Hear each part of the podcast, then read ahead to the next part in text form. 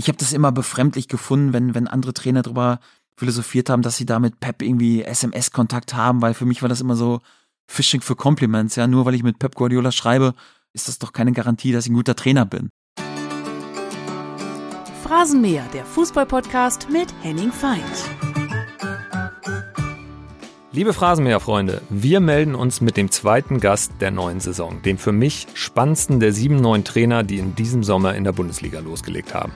Es ist Daniel Farke von Borussia München-Gladbach. Das Spannende ist, viele von euch wissen nicht viel über Daniel Farke.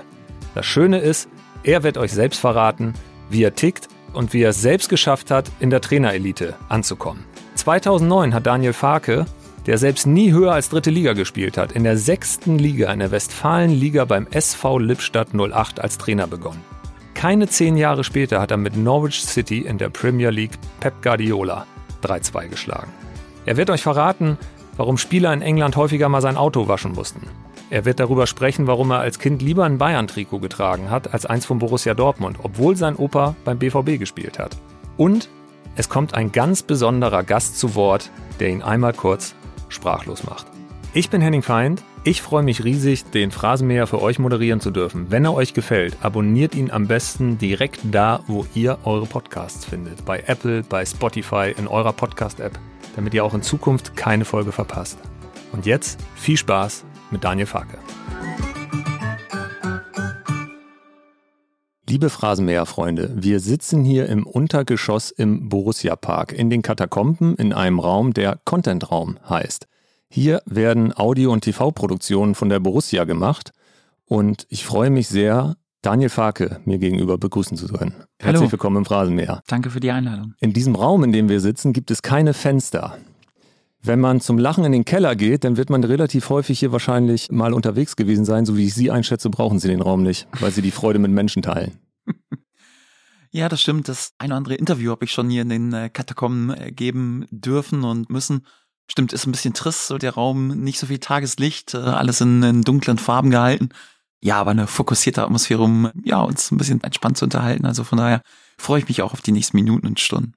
Wenn man die Eröffnungspressekonferenz gesehen hat, als Sie hier vorgestellt wurden, hatte man sofort das Gefühl, dass Sie die Leute hier packen können und dass es auch ein großes Anliegen von Ihnen ist, die Menschen so wirklich zu packen. Ist das Ihr Antrieb, mit Spaß zur Arbeit zu fahren, weil das die Grundlage für Erfolg ist?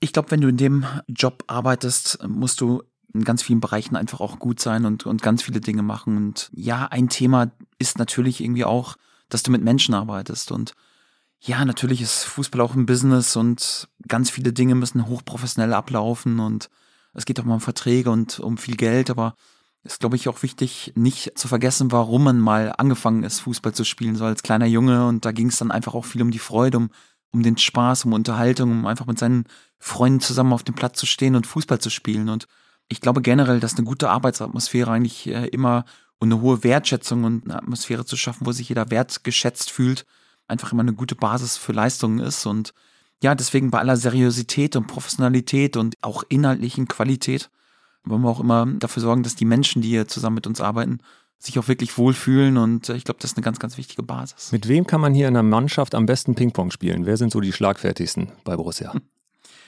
Habe ich ehrlich gesagt noch nicht so richtig gemacht und ja, ist auch so, dass ich habe ein enges Verhältnis auch mit meinen, äh, mit meinen Spielern, aber ja, trotzdem ist es auch nicht so, dass es meine Buddies sind, sondern man muss eine gewisse Distanz auch immer da sein.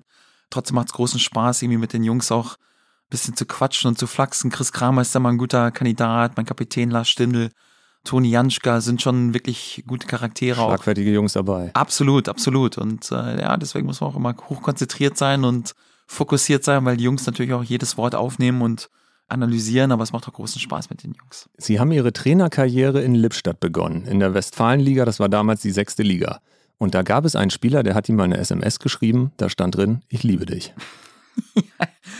Ja, das stimmt. Äh, ich kann mich dran erinnern, es war ja relativ spontaner und ein bisschen ungeplanter Einstieg auch so in meine, meine Trainerkarriere. Und ja, Gott sei Dank ging es auch recht früh sehr erfolgreich los. Wir haben eine gute Truppe damals äh, zusammen gehabt und ähm, Warum ja. hat er geschrieben, ich liebe dich? Ja, die äh, Nachricht sollte eigentlich an seine Freundin gehen und irgendwie hat er versehentlich dann äh, das Ding an mich geschickt. War natürlich die Freude sehr, sehr groß, ja, weil ich so ihn zwar geschätzt habe und ihn auch fußballisch sehr geschätzt habe, aber so die äh, emotionalen Gefühle dann nicht so ganz erwidern konnte. Ja, es war auf jeden Fall, kann mich noch daran erinnern, ein guter Spaß mit den Jungs, ja. Wie haben Sie das in der äh, Mannschaftssitzung eingebaut, diese SMS? Haben Sie das nochmal mit den Jungs besprochen, was da am Abend vorher auf Ihrem Handy leuchtete? ja, ich habe es wirklich am nächsten Tag dann nochmal äh, thematisiert und kann mich erinnern, Lars war das. Hab dann nochmal mich bedankt für die, für die Nachricht. Der wusste natürlich im ersten Lars Moment. Lars Schröder, auch, wenn er zuhört, war es. Ja, genau. Mhm. Wusste natürlich im ersten Moment auch gar nicht, wie ihm geschieht. Ich habe mich dann für die Nachricht bedankt. Habe auch gesagt, dass ich es sehr wertschätze, dass er solche Gefühle für mich hegt. Ich das leider nicht vollumfänglich erwidern kann. Habe mich trotzdem bedankt und ja, kann man sich vorstellen, so in der Fußballmannschaft war natürlich die Freude groß. Ja.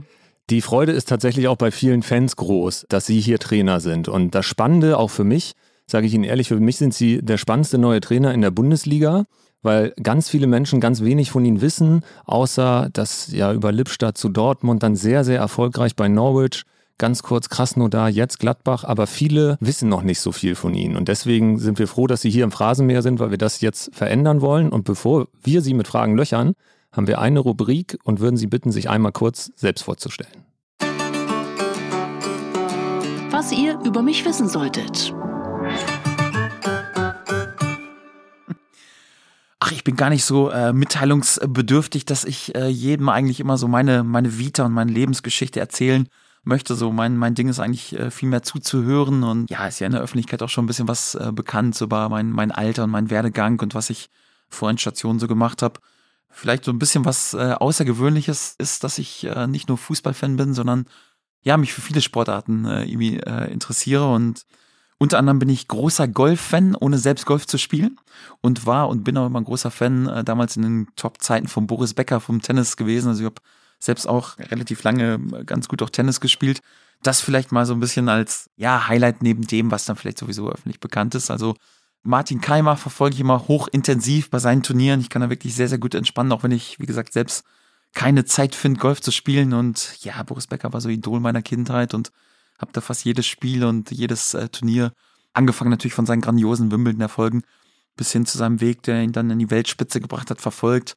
Kann mich so an legendäre Davis Cup-Schlachten noch äh, erinnern und ja, das sind vielleicht so ein paar Dinge, die vielleicht noch nicht so öffentlich bekannt sind. Was haben Sie gedacht, als Sie die Nachricht gehört haben, Boris Becker muss ins Gefängnis? Ja, wenn ich ehrlich bin, ist man ja auch nicht so in die Thematik äh, so involviert, war dann schon auch wirklich niedergeschlagen, weil es wirklich ein Idol meiner, meiner Kindheit war und ist und ja, ich glaube, es ging vielen Deutschen so, die immer mit Boris so gelitten haben, wenn er, wenn er sportliche Tiefs durchlebt hat und einfach bei seinen fantastischen Hochs einfach voller Freude da war. Und er hat ja irgendwie so das Tennis wach geküsst und ist für mich nach wie vor einer der größten, wenn nicht sogar der größte deutsche Sportler überhaupt. Und ja, wenn man dann natürlich äh, so eine persönlich für ihn sehr, sehr schwierige Nachricht hört, ist das natürlich auch irgendwie ein Stück weit enttäuschend und ich hoffe, er kommt gut durch diese Zeit, weil äh, so das, was er für den deutschen Sport und insbesondere für den deutschen Tennissport geleistet hat, das wird ihm keiner nehmen können und, und für mich wird er immer ein Idol und Tennisheld bleiben. Wir haben im Phrasenmeer äh, so ein paar Klassiker, äh, ein paar Spielregeln sozusagen. Und zwar ist das eine diese Hupe. Okay. Ich stelle sie Ihnen mal ein bisschen in die Nähe, denn bei den Fragen, die gleich kommen, wenn Sie das Gefühl haben, oh, da habe ich gar keine Lust drauf zu antworten, das ist mir jetzt irgendwie, äh, fällt mir nichts so ein, ist mir zu doof, Einfach hupen, dann geht's zur nächsten Frage. Können Sie pro Folge zweimal einsetzen? Ich darf das genauso einsetzen, wenn ich das Gefühl habe, da war mir die Antwort noch nicht tief okay. genug. Und die letzte Kategorie, bevor wir dann richtig loslegen, ist das Bildbashing. Da können Sie uns einmal frei sagen, was halten Sie vom Bild? Das Bildbashing.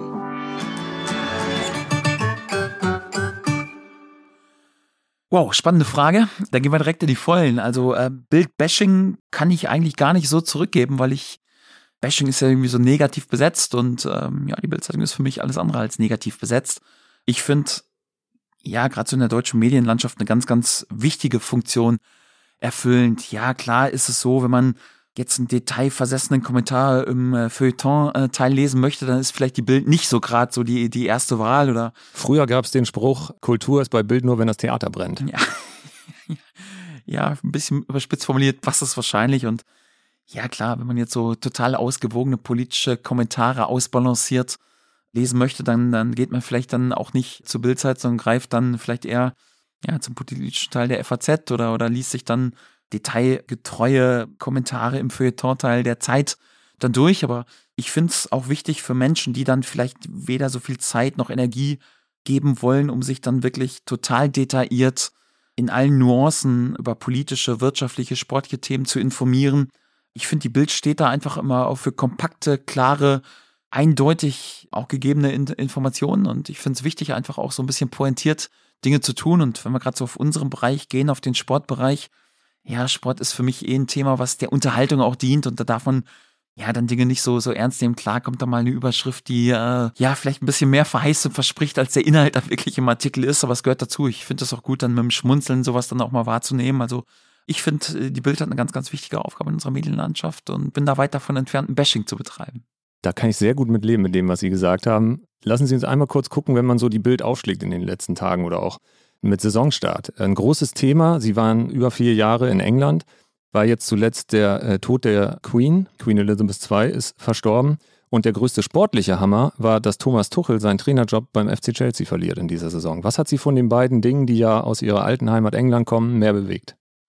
Oh, das wäre unfair, wenn ich das äh, miteinander vergleichen würde. Aber ja, ist natürlich so, dass ich habe das ja in England äh, erlebt, dass die Menschen dort voller Passion einfach so ihre Werte und ihre Traditionen äh, pflegen und für uns Deutsche ist das manchmal so ein bisschen äh, befremdlich, welche Emotionen dann also etwas wie die Queen oder jetzt ihr Ableben auch äh, ausüben können. Da stehen dann Menschenschlangen, die sich von ihr verabschieden wollen und es ist einfach so der Kultur und der Tradition dort geschuldet. Und Hat sie das bewegt?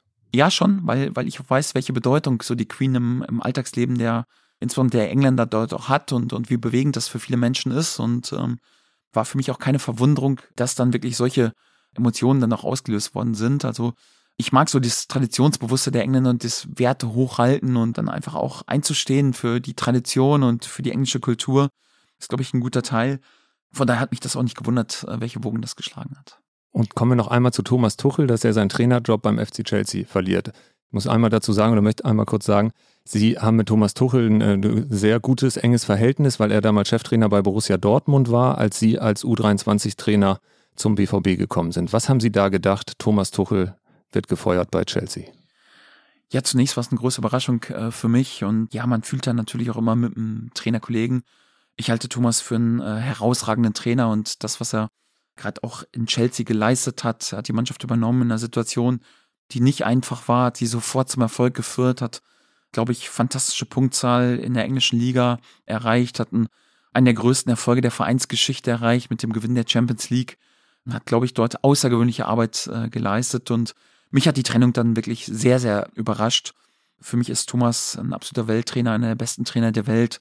Ja, und seine Qualität braucht er gar nicht mehr zu beweisen. Also da spricht seine Vita wirklich für sich, was er auch ja bei einer außergewöhnlichen Mannschaft wie Paris äh, mit, mit wirklich schwierig zu leitenden Charakteren erreicht hat, Champions League Finale erreicht hat, was er dann in Chelsea erreicht hat, ist äh, fantastisch und mich hat die Nachricht schon sehr, sehr überrascht, aber ja, das zeigt dann oft, äh, wie schnelllebig unser Fußballgeschäft ist, wie, wie groß der Druck und die Erwartungshaltung einfach auch bei den absoluten Top-Vereinen sind. Und äh, ich bin sicher, dass Thomas eine außergewöhnliche Arbeit geleistet hat, dort sehr, sehr stolz auf seine Zeit in Chelsea auch zurückgucken kann. Und ich glaube, um seine Zukunft muss sich niemand Sorgen machen. Schreiben Sie ihm dann auch mal, weil man einen Kontakt hat, oder ruft man ihn mal an oder lässt man ihn auch erstmal in Ruhe nach so einer Entscheidung? Wie, wie gehen Sie damit um? Hatten Sie mal Kontakt zu ihm? Ja, ich spreche eigentlich gar nicht so gern über meinen Kontakt zu den besten Trainern der Welt, weil das ist immer so ein bisschen Fishing for Compliments und natürlich sind wir auch mal im Kontakt. Jeder hat natürlich extrem viel Arbeit auch und das ist nicht so einfach mal eben äh, sich auf einen Kaffee zu treffen oder dauernd zu telefonieren, aber ich weiß auch, wie es ist, und in solchen Phasen, da will man eigentlich auch nichts hören und man bekommt so viele Nachrichten und Anrufe, deswegen äh, lasse ich ihn in solchen Momenten erst ein bisschen Ruhe und, und melde mich dann vielleicht zu den Zeiten, wo es ein bisschen entspannter auch ist. Ich glaube, Thomas braucht jetzt einfach auch erst ein bisschen Ruhe und zu gegebener Zeit werden wir dann auch Kontakt haben. Sie haben es eben schon angesprochen, durch den Aufstieg mit Norwich in die Premier League haben Sie Kontakt zu den größten Trainern der Welt. Was mich interessiert, äh, auf Ihrem Weg, Trainer zu werden, wer ist so ein Trainer, wo Sie sagen, vielleicht nicht Vorbild, das ist immer so ein großes Wort, aber jemand, der Sie beeinflusst hat und jemand, über den Sie häufiger mal nachdenken? Es ist schwierig, das generell zu beschreiben, weil du deine Vorstellungen und deine Ideen vom Fußball auch ein Stück weit entwickelst. Und das sind nicht nur Trainer, das sind manchmal auch andere Sportarten oder auch andere Businessbereiche oder auch so die Erfahrung als Spieler, die du dort einfließen lässt. Ja, und natürlich versuchst du auch immer vor der Welle zu sein in der Entwicklung und, und einfach auch Dinge zu setzen. Wenn ich eine Person nennen müsste, an der ich mich dann irgendwie ein Stück weit auch orientiere und manchmal drüber nachdenke, okay, wie wird sie vielleicht in meiner Position entscheiden, ist das tatsächlich Ottmar Hitzfeld. Also es war natürlich eine ganz andere Zeit auch im Fußball und auch ein bisschen anderer Fußball, aber mich hat einfach an seiner Art und Weise immer so seine hohe Qualität in der Menschen- und Mannschaftsführung begeistert. Also er hat natürlich in seiner Zeit in Dortmund und auch für Bayern München Titel an Titel gereiht und hat eine unfassbare Konstanz äh, so in der Qualität seiner Arbeit einfach abgeliefert. Aber was mich so besonders beeindruckt hat, er hat ja auch wirklich besondere Charaktere in seinen Mannschaften und Charaktere, die so einen Unterschied ausmachen konnten. Ob das in Dortmund der Matthias Sammer, Andreas Möller, Karl-Heinz Riedle, Stefan Chapuisat waren oder später bei Bayern damit Oliver Kahn, Stefan Effenberg, Giovanna Elba. Das waren ja wirklich besondere Spieler und vielleicht auch Spieler, die nicht ganz einfach zu führen waren in der einen oder anderen Situation. Aber er hat es, finde ich, geschafft, dass diese Spieler unter ihm eigentlich so die beste Phase ihrer Karriere hatten und einfach prägend waren für die Erfolge und für die Titel. Und so diese, diese Fähigkeit, eine Mannschaft zu führen, wo sich dann wirklich alle oder die gesamte Gruppe wirklich gerecht und fair behandelt gefühlt hat, aber die besonderen Spieler dann auch besonders äh, noch performt haben. Und das hat mich einfach immer außergewöhnlich fasziniert an ihm. Und dabei ist er dann immer sehr, sehr stilvoll und Gentleman äh, geblieben. Also wenn ich mich äh, an einem Trainer orientiere, unabhängig davon, dass das wirklich eine andere Zeit und, und anderer Fußball und anderes innerlich taktisches Arbeiten noch war, aber dann ist tatsächlich äh, Ottmar Hitzfeld. Ich habe Ihnen eine Frage mitgebracht und das ist immer so im Phrasenmäher, dass auch Wegbegleiter zu Wort kommen, äh, was sie vorher nicht wissen. Und okay. die nächste kündige ich gar nicht an, sondern wir lassen sie einfach laufen. Lieber Daniel, hier spricht Ottmar Hitzfeld freue mich sehr, dass Sie bei Gladbach so erfolgreich sind. Und äh, mich würde sehr interessieren, äh, wie Sie mit den Spielern gleich gesprochen haben, wie Sie die Spieler angesprochen haben. Sind Sie per Du, sind Sie per Sie? Sind Sie sehr hart mit den Spielern? Können Sie laut werden? Aber ich kann mir vorstellen, dass Sie auch so, wie Sie am Spielfeld wirken, sehr ruhig, sehr sachlich sind und darum schätze ich Sie sehr als Trainer. Alles Gute, viel Glück. Ja, herzlichen Dank. Es ist immer schön, sein äh, Idol dann irgendwie auch äh, persönlich zu hören. Ja, natürlich herzlichen Dank für die Frage. Ja. Was geht Ihnen durch den Kopf gerade? Also die Frage passt auch schon zu Ottmar Hitzfeld. Er macht sich immer sehr viele Gedanken über Mannschaftsführung und äh, auch darüber, wie er man mit den Spielern umgeht. So gerade der erste Eindruck, bei den Spielern ist immer für ihn wichtig und du hast immer das Gefühl gehabt, auch nach einem Sieg war er immer sehr bei sich und hat dann eigentlich schon drüber nachgedacht, okay, welche Botschaften gebe ich jetzt äh, in dem nächsten Presseinterview oder auch äh, vor der Mannschaft raus, um dann auch vorzubereiten, dass das nächste Spiel dann auch gewonnen wird. Also äh, so war er einfach und so diese Professionalität und diese Sachlichkeit und diese Kontrolle der Emotionen war, glaube ich, ein großer Faktor seiner Qualität an einfach auch die besten Spieler und die besten Mannschaften der Welt zu führen und ja, die besten Trophäen im Vereinsfußball zu gewinnen. Also die Frage passt äh, zu 100 Prozent zu Ottmar jetzt. Lassen Sie uns einmal durchgehen mit dem, was er gefragt hat. Mhm. Was waren Ihre ersten Worte an die Spieler hier in Gladbach? Ja, ich habe die Jungs äh, natürlich äh, dann irgendwie auch begrüßt und in der ersten Ansprache, du willst auch nicht zu lange sprechen, aber so die grundsätzlichen Regeln einfach von der Zusammenarbeiten, Zusammenleben dann einfach auch gegeben und einen ersten Eindruck den Jungs vermittelt, äh, was ich mir so vorstelle. Da geht es dann gar nicht um inhaltlich taktische Dinge, sondern einfach, was man so im täglichen Zusammenleben einfach erwartet und habe eine hohe Wertschätzung einfach auch für die Jungs zum Ausdruck gebracht und ja, die Punkte, die mir sehr, sehr wichtig waren. Und ich glaube, es ist auch, auch wichtig, dann direkt zu den Jungs zu gehen und direkt, ja, einfach auch in, in Kontakt mit ihnen zu kommen und zu kommunizieren. Ich glaube, der erste Eindruck ist einfach auch sehr wichtig. Also als Spieler merkst du eigentlich schon nach zehn Sekunden sofort, okay, wer steht vor dir? Ist das jemand, den du magst, dem du folgen kannst. Du merkst auch, ohne groß über Inhalte zu sprechen, ob derjenige vor dir wirklich auch eine Kompetenz verfügt oder nicht. Das geht sehr, sehr schnell bei den Jungs. Die sind dann wirklich hellwach und ja, deswegen war es schon wichtig, so in den ersten Sätzen auch ja, direkt auch klare Botschaften zu geben. Ich habe gerade äh, Lars Stindl, ihren Kapitän, draußen getroffen nach dem Training und habe ihn gefragt, wann, Lars, hast du gemerkt, dass der neue Trainer hier die Mannschaft packen kann? Hat er gegrinst und hat er gesagt, auf dem Moment warte ich noch. ja, ja, ja. Ich glaube, das, ja, das, passt das ist das Beste, äh, was man über das Verhältnis sagen kann. Äh, Ottmar Hitzfeld hatte noch weitere Fragen. Und zwar, sind Sie per Du oder per Sie mit den Spielern?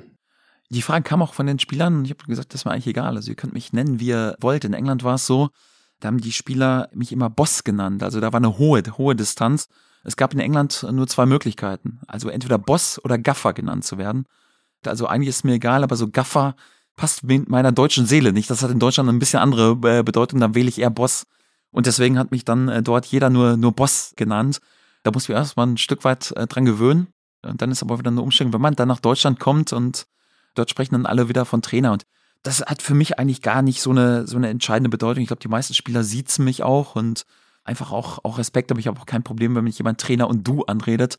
Also da bin ich wirklich entspannt. Ich glaube, das Wichtige ist einfach, dass da trotzdem eine, ein hoher Respekt dann immer mitschwingt und dass es einfach auf eine respektvolle Art und Weise passiert. Und ja, den Eindruck habe ich mal in meinen Spielern total. Die letzte Frage von Ottmar Hitzfeld war, sind Sie hart? Werden Sie laut? Ich glaube, du musst, um erfolgreich zu sein als Trainer, die ganze Klaviatur beherrschen. Ich habe ja eben schon gesagt, dass ich glaube, dass du in einem angenehmen, harmonischen Arbeitsumfeld, wo du dich auch wertgeschätzt fühlst, wo du einfach diesem Umfeld vertrauen kannst, dass du dort deine besten Leistungen bringst. Deswegen versuchen wir immer schon eine sehr, sehr angenehme Arbeitsatmosphäre zu schaffen. Das innere Feuer lodert auch immer. Trotzdem versuche ich bei meinen Spielern irgendwie auch sachlich zu sein und viel über Inhalte zu sprechen und du willst ja als Spieler auch keinen Trainer haben, der die Nerven verliert und der da irgendwie auf dem Tisch stand nach Erfolgen und nach Misserfolgen dann alles zusammenschreit, sondern du wünschst dir einfach einen Trainer, der immer auch ausgewogen ist und konzentriert und fokussiert genug ist, auch die richtigen Dinge zu sehen, zu realisieren und die richtigen Entscheidungen zu treffen. Also zumindest habe ich als Spieler immer so, so gefühlt und wollte da keinen überemotionalen und unsachlichen Trainer. Trotzdem gibt es auch Zeiten irgendwie für Situationen, wo es klare Ansagen gibt. Also es gibt auch mal Zeiten, wir führen da keinen Tischkreis jedes Mal durch und entscheiden dann eben über die Aufstellung gemeinschaftlich per Handzeichen, sondern es gibt auch mal Zeichen für Monologe und es muss auch mal klare Ansagen geben. Also, und die hat es auch schon gegeben. Also ich glaube, wenn du erfolgreich Wann sein, zum Beispiel?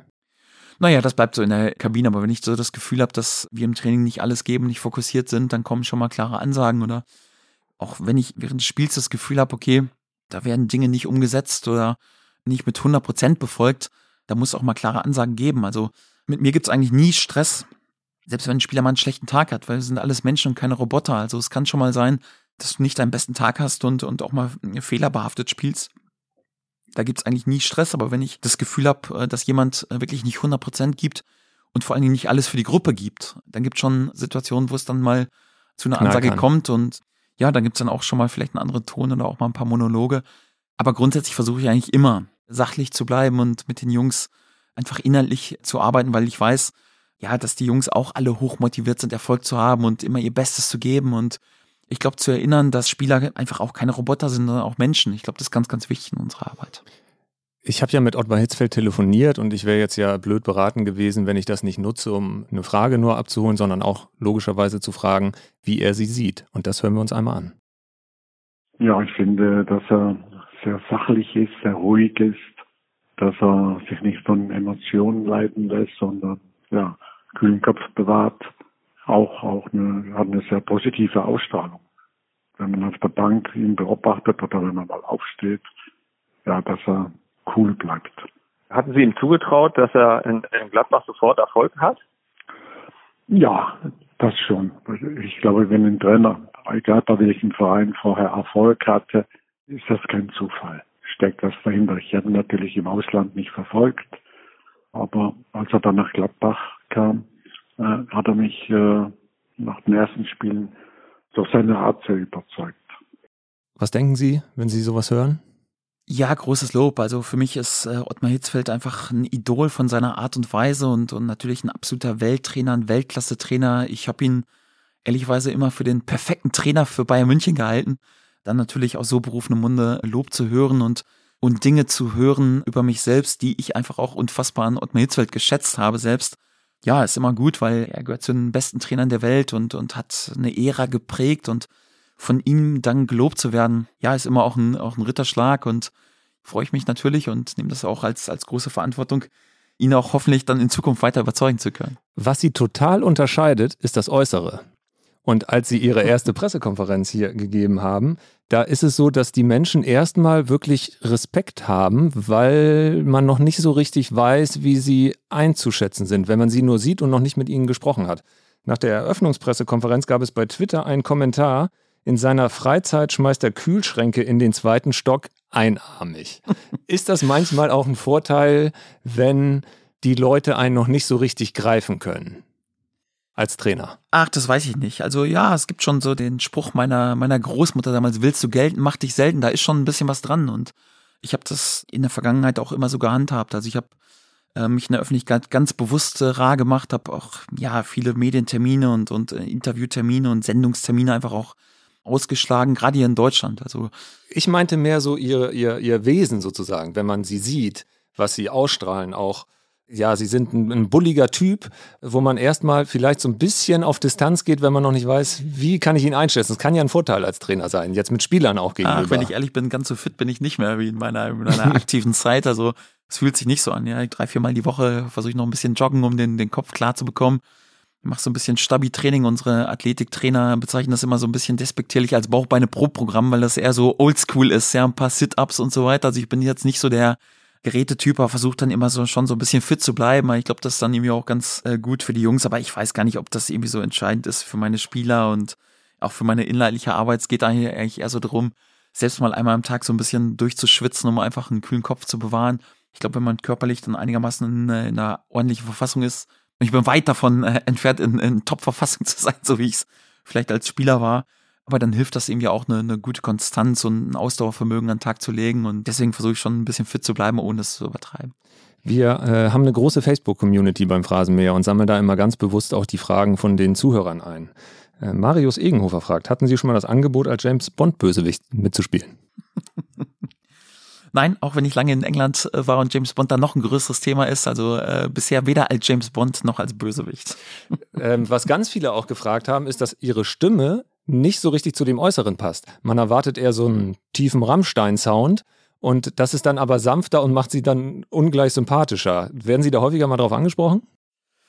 Ja, war wirklich äh, tatsächlich ein Thema in, in England. Dort wird immer drüber spekuliert, äh, dass Jürgen, also Jürgen Klopp, eigentlich so meine Stimme besser zu Jürgen passen würde. Und andersrum, also da, dort äh, wird das viel thematisiert. Naja, es ist so, wie es ist. Er kann ja nichts für meine Stimme und so für das Erscheinen. Und bei Jürgen wahrscheinlich genau das Gleiche. Ist auch, glaube ich, ein Thema irgendwie, weil es vielleicht ein bisschen ungewohnt ist. Ich war eben so in den letzten Jahren in Deutschland nicht so präsent, deswegen ja, muss man sich erstmal so ein bisschen was Neues gewöhnen. Ich glaube, ja, in ein paar Wochen wird das dann wahrscheinlich auch hoffentlich kein Thema mehr sein. Wenn Sie auf der Bank sitzen und die Spiele verfolgen, dann fluchen Sie, glaube ich, ziemlich viel, aber weniger laut, sondern mehr so vor sich hin. Können Sie das mal beschreiben? Und wie gut ist es, dass die äh, Spieler ein bisschen weiter entfernt sind? Ja, das stimmt. Ich versuche äh, auf der Bank auch immer Ruhe auszustrahlen und nicht zu hektisch zu sein und, und auch fokussiert zu sein.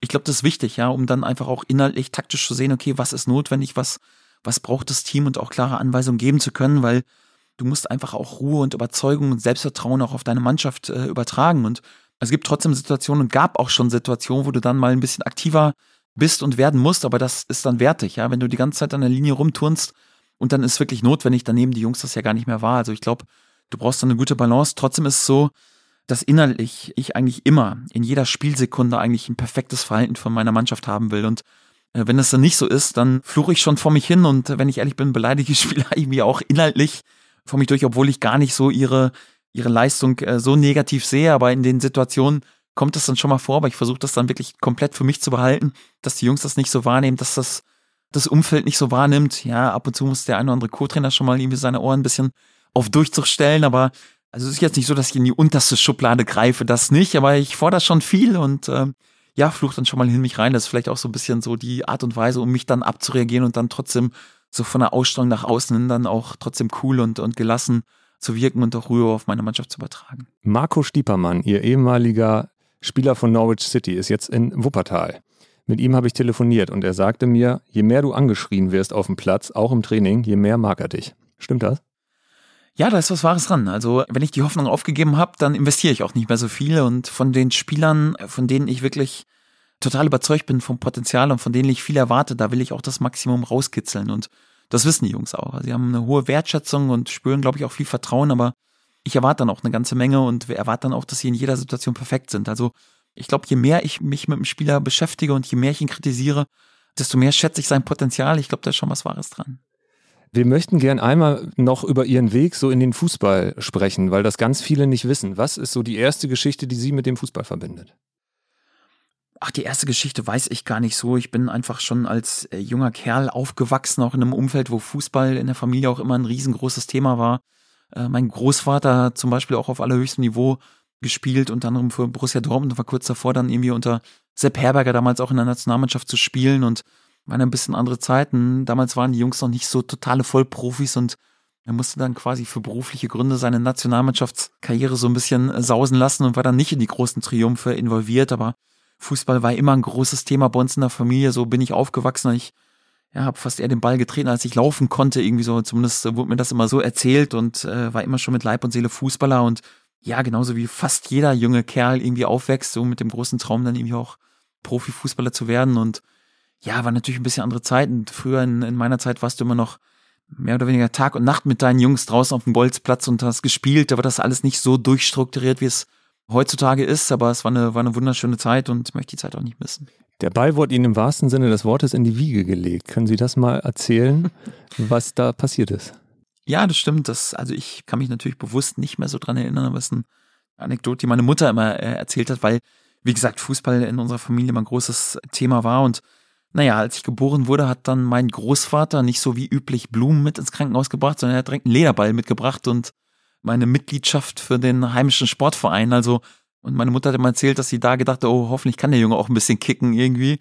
Da war der Druck dann schon groß und ja, ich bin dann in der sehr, sehr fußballaffinen Elternhaus einfach auch groß geworden. Würden Sie das eines Tages auch so machen? Sie sind noch weit davon entfernt, Opa zu werden, aber würden Sie dann auch mit dem Ball direkt ins Krankenhaus oder würden Sie dann doch noch einen Blumenstrauß für die Eltern mitbringen?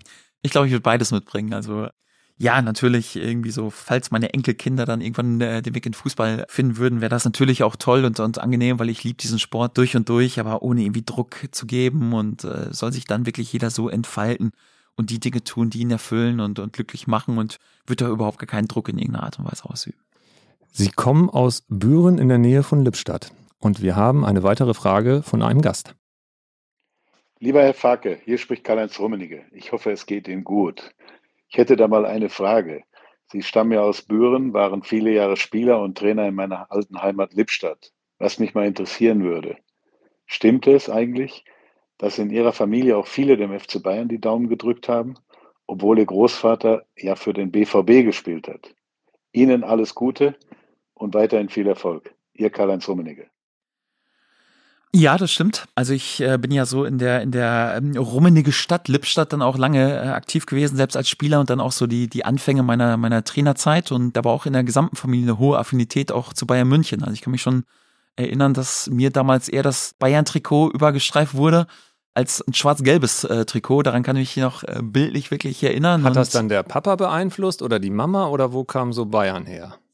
Der ja, Opa wird es ja wahrscheinlich nicht gewesen sein, wenn er beim Genau, BVB mein Großvater hat natürlich eine andere, andere Vita gehabt und hätte vielleicht eher eine andere Trikotfarbe äh, bevorzugt, aber mein, mein Vater war auch glühender äh, Bayern München Anhänger. Ja, deswegen hat er natürlich versucht, mich dann auch so in diese, in diese Richtung zu schieben, klar. Also war Bayern auch Ihr Lieblingsclub als Kind? Kann man so generell nicht sagen. Also ich bin generell im Umfeld groß geworden.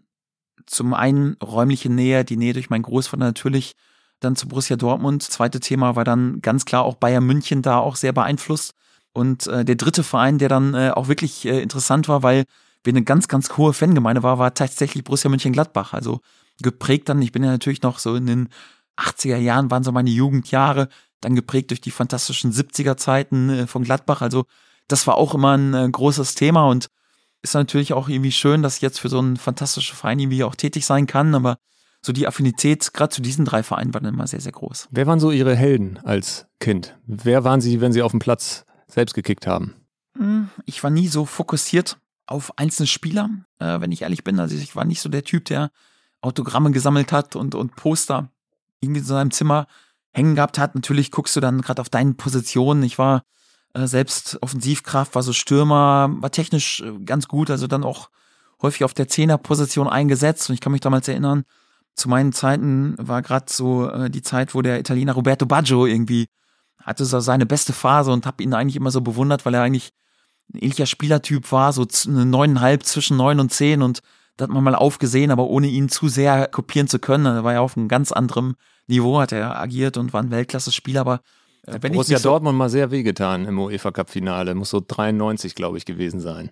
Ja, das stimmt, war ja auch ein genialer, genialer Spieler und kann mich noch so an seine Anfänge, so das 90er Turnier, das wir dann gewonnen haben, erinnern, da ging sein Stern so langsam auf und er hat mich einfach von seiner Art und Weise immer, immer fasziniert, weil er ja ein Mannschaftsspieler war, aber Kapitän dann in seinen Teams immer, aber trotzdem auch was ganz Besonderes hatte. Und ja, wenn ich so einen Spieler nennen müsste, der mich dann so inspiriert hat, war es, glaube ich, Roberto Baggio. Zopf haben Sie aber nie getragen, so wie Roberto Baggio, oder? Nein, die Haare oft länger, aber einen Zopf habe ich nie getragen, das stimmt. Was waren Ihre größten Stärken als Spieler und was war die größte Schwäche? Sie haben dritte, vierte Liga gespielt, mhm. Lippstadt, Wilhelmshaven, Bonn, Meppen, immer wieder Lippstadt mhm. ist eigentlich so der größte Anker, den Sie als äh, Club, als eigener Fußballer hatten. Was waren die größten Stärken und die größte Schwäche? Ja, ich habe dazu so meine ersten Jahre im Fußball äh, in Paderborn äh, verbracht. Das war damals noch der Vorgängerverein TUS Paderborn, Schloss das ist jetzt der SC. Ja, es war damals dann aber auch noch dritte Liga, also alles äh, auf dem Niveau. Also ich war Stürmer, wusste schon irgendwie so, wo das Tor steht. Hab auf dem Niveau, wo ich agiert habe, dann immer relativ treffsicher agiert, war glaube ich technisch ganz gut und ja, habe das Spiel glaube ich auch verstanden. Also ich würde mich schon so als taktisch äh, schlauen Spieler bezeichnen ich hatte eine ganz große Schwäche, die mich brutal limitiert hat und die den Weg dann nach ganz oben dann einfach auch, ja, glaube ich, verwehrt hat. Ich habe das mal so scherzhaft gesagt, ich glaube, ich war der langsamste Stürmer in ganz Westeuropa. Und das war gerade so in der Zeit, kam so auf, ja, da wurden auch gerade schnelle Stürmer gesucht und dann war das ein Thema, also dieser klassische Strafraumstürmer, der in der Box agiert, eher so im, im Gerd Müller-Style, der war dann damals so in den Ende 90er Jahren, Anfang 2000 war da nicht so gefragt und das hat so, glaube ich, dann den Weg nach oben, so nach ganz oben dann so ein bisschen limitiert. Also ich würde mich dann eher so als, als Mischung aus Strafraumstürmer und technisch guten Stürmer bezeichnen. Das war so meine Art und Weise. Es ließ sich nicht ganz verifizieren, aber ich habe gehört, dass Sie in der Jugend mal ein Probetraining bei den Bayern gemacht haben sollen. Oder stimmt das nicht? Nee, das stimmt nicht. Probetraining habe ich eigentlich nie absolviert. Nee. Okay, also nicht bei anderen Vereinen äh, vorgespielt in dem Bereich. BVB, alles was so im Dunstkreis Paderborn. Nee, gar nicht. Das war immer schon meine Art und Weise. Also ich habe mich eigentlich nie irgendwo angeboten, deswegen hatte ich auch nie Lust auf Probetrainings. Also mhm. ja, irgendwann, ich habe äh, meine, meine Spielerkarriere beim kleinen Dorfverein gestartet und äh, ja, klar, dann so im Umfeld wurden dann natürlich so irgendwie die Scouts und Beobachter irgendwie so aktiv und bin dann nach Paderborn gewechselt und habe aber während meiner ganzen aktiven Zeit eigentlich weder im Probetraining beschritten noch mich irgendwo angeboten. Ich habe auch ganz bewusst mit keinem Spielerberater irgendwie zusammengearbeitet, weil ich das zu dem Zeitpunkt dann einfach nicht geschätzt hat. Vielleicht wäre das noch so der Sprung gewesen, um den anderen Karriereschritt dann noch eher zu gehen, aber ich habe mich für einen anderen Weg äh, entschieden und nee, habe nirgendwo vorgespielt. Was war das höchste Gehalt, was Sie als Fußballer bekommen haben? Ist jetzt ja verjährt, aber welche Ebenen waren das damals? Verschwinden gering zu dem, was äh, heutzutage gezahlt wird. Das steht fest. Ich habe ja dann immer so auf dem Niveau dritte, vierte Liga agiert das war halb professionell. Also die Anfänge in Paderborn waren so auf halb professionellem Niveau. Was heißt ähm, das, so halb professionelles Niveau? Kann man davon leben? Ich habe quasi mein Studium mehr oder weniger dadurch finanziert, konnte parallel äh, studieren, habe Betriebswirtschaft studiert und bin dann nach Abschluss des Studiums nochmal ein bisschen auf dem Niveau dritte, vierte Liga dann als Vollprofi auch aktiv gewesen. Ja, das war dann okay, um natürlich davon auch zu leben und und Verraten Sie uns eine Summe? Nee, auch ein paar Euros zur Seite zu legen. Aber es war dann ganz bestimmt nicht so, um Reichtümer irgendwie anzuhäufen und das war auch gar nicht so das Thema und auch gar nicht das Ziel. In Lippstadt sagt man, sie waren eine Mischung aus Ulf Kirsten und kleines dickes Müller. Und ihr ehemaliger Lippstadt-Boss Kai Hartelt hat mir am Telefon gesagt, keiner war mit so wenig Bewegung so effektiv und, im schönsten Ostwestfälisch, keiner kam besser gepflegt auf den Platz. Stimmt das? Ach, das weiß ich nicht. Also Mischung aus Ulf Kirsten und äh, Gerd Müller ist schon mal nicht so schlecht, ja, weil da sind schon mal zwei, ja, Gerd Müller ich glaube, zusammen mit Franz Beckenbauer und Lothar Matthäus muss man sagen, so einer der drei besten deutschen Fußballer, die Deutschland je äh, hervorgebracht hat. Also natürlich eine absolute Stürmerlegende und Ulf Kirsten habe ich mit seiner Qualität als Stürmer auch sehr, sehr geschätzt. Also die Mischung ist schon nicht schlecht. Ich glaube, dass mein Laufaufwand äh, damals einfach unterschätzt worden ist. Also ja, immer so ein Vorurteil, dass ich viel im Strafraum lauere und so. Ich fand mich eigentlich relativ äh, agil und aktiv auch auf dem Platz ist dann vielleicht nicht so immer so rübergekommen. Aber erfolgreich. In der Oberliga mit 36 Toren Torschützenkönig zu werden, muss man auch erstmal hinbekommen. Ja, also nochmal, das war damals so vierte Liga und ich habe das ja gesagt, ich habe meine ganze Karriere eigentlich auch so auf Dritt- und Viertliganiveau äh, verbracht. Deswegen kann man das ganz bestimmt nicht so mit Quoten von Lewandowski oder Gerd Müller vergleichen, die das auf einer ganz anderen Ebene gebracht haben. Aber so auf dem Niveau, ich habe ja schon ein paar Mal gesagt, dass für mich so Qualität einfach Leistung über äh, einen konstant langen Zeitraum einfach ist das habe ich auf dem Niveau, wo es dann gefordert und gefragt war, dann gebracht. Ja, trotzdem Barcelona und äh, Madrid, die haben leider nie angerufen. Ja. Sie haben dann, nachdem die aktive Karriere beendet war, ein Praktikum in Lippstadt gemacht und erstmal als Praktikant für den Verein gearbeitet. Äh, Sie sind Diplom-Betriebswirt, haben das Studium gemacht und waren da Praktikant. Was waren da Ihre Aufgaben zum Start? Naja, Praktikant, das war eher so eine Hospitation, weil ich äh, dort nochmal zum Ende meiner Karriere einfach auch nochmal äh, gespielt habe und für mich eigentlich klar war, dass ich so in, in die die Sportdirektor-Geschichte eigentlich reinschnuppern wollte, also auch mit meinem betriebswirtschaftlichen Hintergrund. Und mich hat es eigentlich immer interessiert, langfristig strukturiert zu arbeiten. Und Ich wollte einfach diesen Bereich dann kennenlernen und habe dann äh, unter anderem in Lippstadt dann in verschiedene Bereiche einfach auch nochmal so ein bisschen reingeschaut und einfach auch aus alter Verbundenheit, um dem Verein zu helfen. Und ähm, ja, das haben wir damals dann so angestoßen. Und ja klar, da gehören dann natürlich auch irgendwie ganz banale Aufgaben äh, dann manchmal dazu, aber es war schon auch irgendwie eine ganz gute Lehre, um so einen Verein in Gänze auch zu verstehen. Die erste Aufgabe war äh, Mitgliederbindung und Gewinnung. Was hat man da gemacht? Das stimmt. Also es war damals ein groß angelegtes Programm für den Verein, um einfach auch Sponsoren zu gewinnen, auch überregionale Sponsoren. Und meine Aufgabe war es dann zum damaligen Zeitpunkt, äh, einer muss das ja machen, so mit den Führungspersönlichkeiten und mit den Geschäftsführern dann Rücksprache zu halten, teilweise dann auch telefonisch noch Dinge abzufragen, um ja, die dann auch zu bewegen, den Verein auch weiter zu unterstützen. Also es war dann schon so, ja, von der Pike auf so, so diese Gespräche dann zu lernen. Es war damals dann irgendwie auch nicht ganz so einfach, wenn ich ehrlich bin aber trotzdem auch eine ganz gute lehrreiche Phase. Was haben Sie festgestellt, als Sie versucht haben, viele Mitglieder anzurufen? Die auf der Liste ja, standen. Erstmal waren einige äh, Telefonnummern, äh, die mir dann so zugereicht wurden, äh, nicht mehr aktiv. Und die krasse Situation war dann, als ich den Geschäftsführer, den Senior, Senior-Chef sprechen wollte und mir am Telefon mitgeteilt wurden, dass er leider schon äh, in der vorigen Woche verstorben ist. Hört sich ein bisschen makaber an, aber es war dann natürlich irgendwie schwierig, dann am Telefon dann so den Bogen wieder zu spannen, warum ich so diese Firma dann, dann doch noch zur äh, weiteren Sponsorentätigkeit ja, überzeugen sollte. Also wir haben eine lehrreiche, lehrreiche Geschichte irgendwie und ja, das sind so die typischen Probleme von einem Verein äh, auf einem überschaubaren Niveau. Bei den Mitgliedern kam das häufiger mal vor, sagte auf jeden Fall in der Erinnerung Kai Hartelt, äh, dass sie nach drei Wochen gesagt haben, ihr müsst mir irgendwo mal eine Liste geben, wo nicht nur Tote draufstehen, wenn ich die Mitglieder anrufen soll. Naja, ich habe es auch ein bisschen überzeichnet dann irgendwie so, um auch klar zu machen, dass der Job nicht der einfachste ist irgendwie.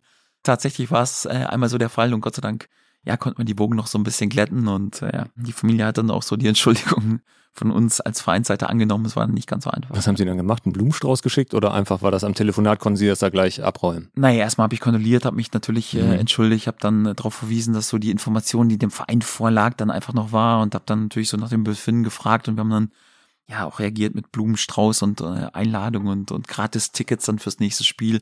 Und ähm, ja, es war dann Gott sei Dank auch alles okay. Sie sind mit Lippstadt dann zweimal aufgestiegen. Und eigentlich wollten Sie gar kein Trainer werden. Sie sind eingesprungen für die letzten zehn Spiele der Saison, haben davon neun gewonnen. Wann haben Sie gemerkt, Sportdirektor, ach, vielleicht ist Trainer doch das Reizvollere?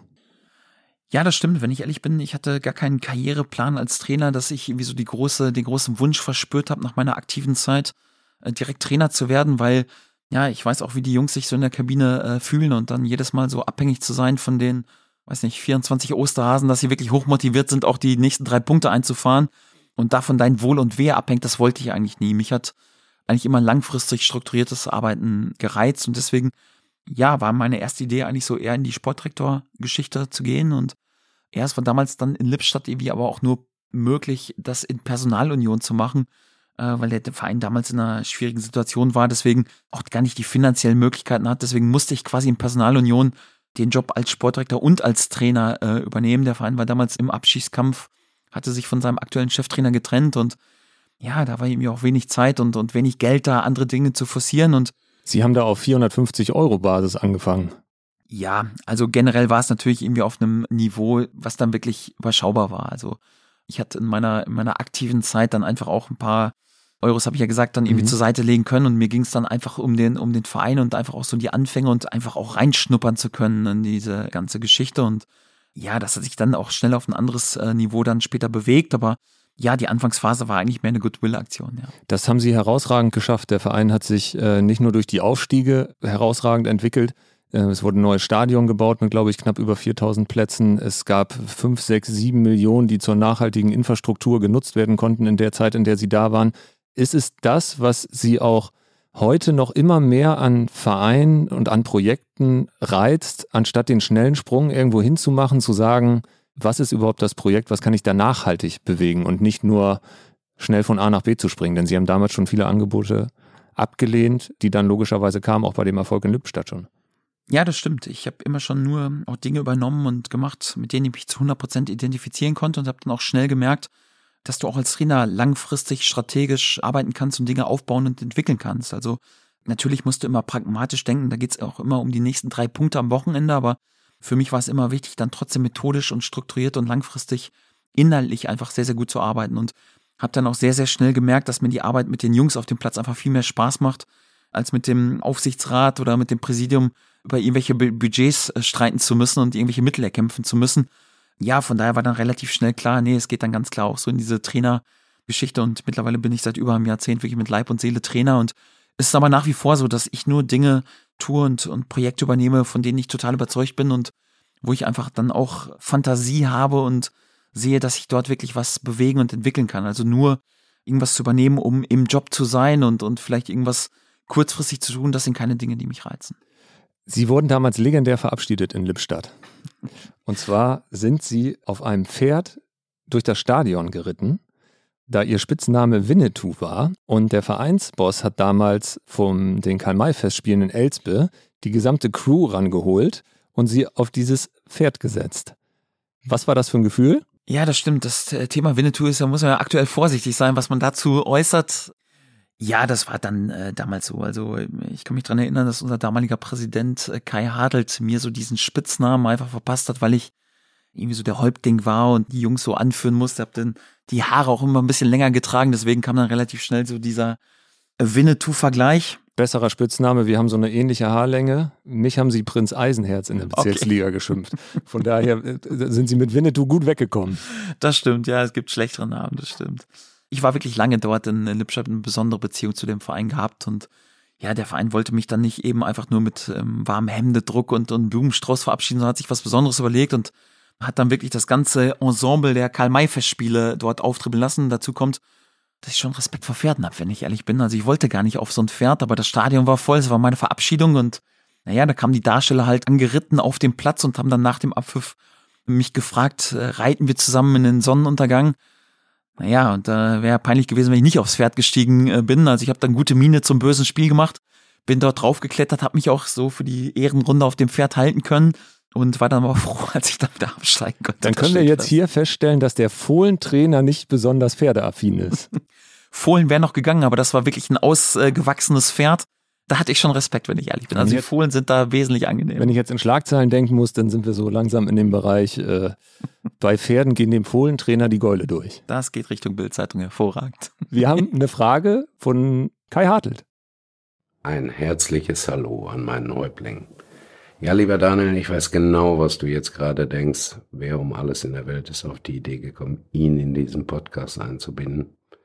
Hier ist Kai Hartl aus Lippstadt und ich komme immer dann zum Einsatz, wenn es um deinen Abschied beim SV Lippstadt 08 geht, wo du zusammen mit Winnetou und auf den von dir so heiß geliebten Pferden deine Ehrenrunde durchs Stadion geritten bist.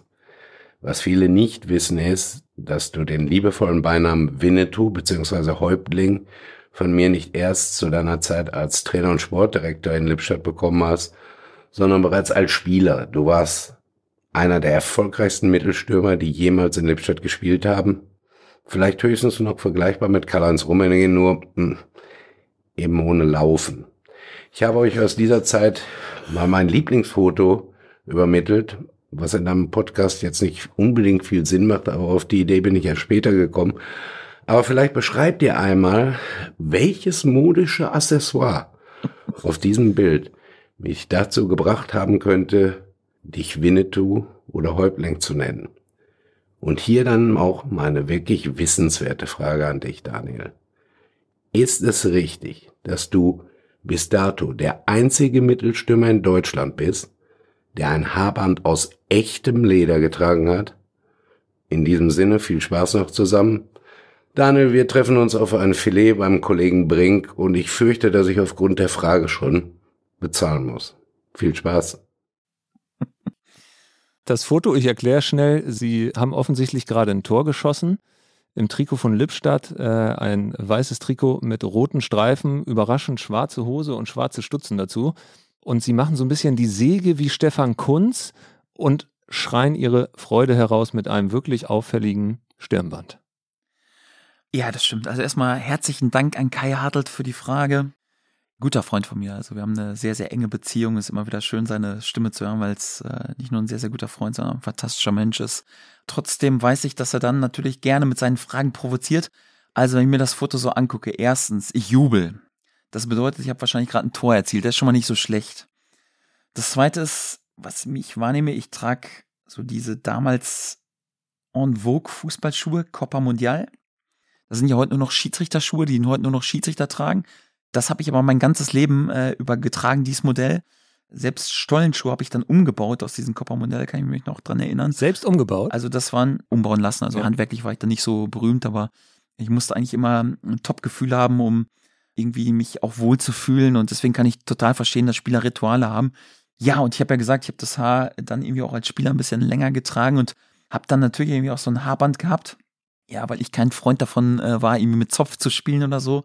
Und habe das äh, dann damals gehabt, um äh, auch sehen zu können. Das hat mir aber schon geholfen. Wahrscheinlich habe ich ein Kopfballtor erzielt. In der Szene könnte ich mir vorstellen, es war recht kopfballstark. Und die langen Haare werden wahrscheinlich so unseren äh, Freund Kai Hartelt inspiriert haben, ja. Und war es ein Lederstirnband? Nee, das war ein ganz normales Gummistirnband irgendwie so. Also für 1,95 Euro, ja. Also war wichtig, dass es elastisch ist und dass ich auch schnell abnehmen konnte nach dem Spiel. Ich brauche das auch tatsächlich. Ich habe nicht hoch gespielt. Das höchste der Gefühle war mal ganz kurz Bezirksliga, aber auch so als Einwechselspieler. Ich habe mir immer aus alten Schuhen einfach die Schnürbänder rausgenommen. Ja, okay, ja. Das hat ganz gut funktioniert. Was Kai Hadl mir auch noch verraten hat, ist, dass gar nicht so geplant war, dass sie auf so einem großen Pferd durchs Stadion in Lippstadt reiten sollten. Eigentlich sollte so ein Mini-Pony kommen, weil äh, bewusst war, dass ihnen, das, dass ihnen das nicht so geheuer ist. So ein kleines Immenhof vor der Tür Stehpferd, aber das war leider nicht da an dem Tag und deswegen wurde es dann doch ein bisschen größer. Ja, manchmal wird man zu seinem Glück gezwungen. So kann ich sagen, dass ich zumindest mal ein ordentliches, äh, anständiges Pferd geritten bin, ja. Beschäftigen Sie sich heute mit der Optik Ihrer Spieler und da haben Sie schon mal einem Spieler gesagt, so à la Uli Hoeneß, Bastian Schweinsteiger, so jetzt geht's zu weit, morgen gehst du zum Friseur. Nein, mir ist wichtig, dass die Spieler auch so ihre Individualität äh, ausleben können und sich einfach wohlfühlen. Ja, manchmal bin ich schon doch so ein bisschen oldschool. Also ich, äh, für mich ist es wichtig, dass irgendwie so gerade junge Spieler dann nicht äh, übertreiben. Also ich mag es zum Beispiel auch nicht so diese Tendenz, die wir im Fußball haben. Äh, Wir kommen dann irgendwie mit Rücknummer 98 oder so auf den Platz. Ja, so aus dem Basketball, da geht's mir dann schon zu sehr um individuelle Beweihräucherungen oder solche Dinge. Ich versuche das schon so ein bisschen oldschool zu haben und gerade auch darauf zu achten, dass gerade so die jungen Spieler ja dann auch nicht zu sehr glänzen zu wollen, einfach nur mit Dingen, die nicht mit dem Fußball zu tun haben, sondern wenn sie außergewöhnlich und glänzen wollen, dann ja bitte auf dem Fußballplatz. Aber trotzdem bin ich da sehr, sehr tolerant und da soll auch jeder wirklich seine Individualität ausleben. Ich war auch mal ein Spieler, der Freiheiten brauchte und ja, sich einfach wohlfühlen müsste und deswegen, ja, gestehe ich meinen Jungs da, glaube ich, auch sehr, sehr viel zu. Sie selbst haben kaum noch Fußballschuhe an. Wenn, immer noch die Copas, aber meistens nicht mehr, sondern äh, Turnschuhe, offene Schnürsenkel auch häufiger mal. Äh, was steckt dahinter? Warum tragen Sie als Fußballtrainer keine Fußballschuhe? Also mittlerweile trage ich erstmal Puma King hier in Gladbach, wenn ich auf dem Fußballplatz bin. Das steht fest. Auch immer zu eng, so wie früher als Spieler das viele gemacht haben, dass man ihn so richtig spüren muss und es ein befreiendes Gefühl ist oder mittlerweile eher so die entspannte Als Spieler waren die Schuhe immer zu eng, immer zwei Nummern kleiner als meine normale Schuhgröße. Mittlerweile ist es äh, eher entspannter und das ist auch der Grund, warum ich häufig dann auch wirklich zu normalen Laufschuhen äh, greife. Ich habe so zu Anfang meiner Trainertätigkeit, gerade in Lippstadt, auch bei Borussia Dortmund 2, auch noch viel selbst mittrainiert und, und mitgemacht, habe da immer Fußballschuhe getragen. Ja, das hat sich dann natürlich auf einem gewissen Niveau dann irgendwie auch, äh, auch erledigt, gerade so mit dem Wechsel nach England.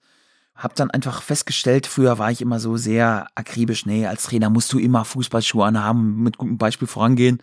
Die Winter in England, gerade an der Küste, sind aber sehr, sehr streng.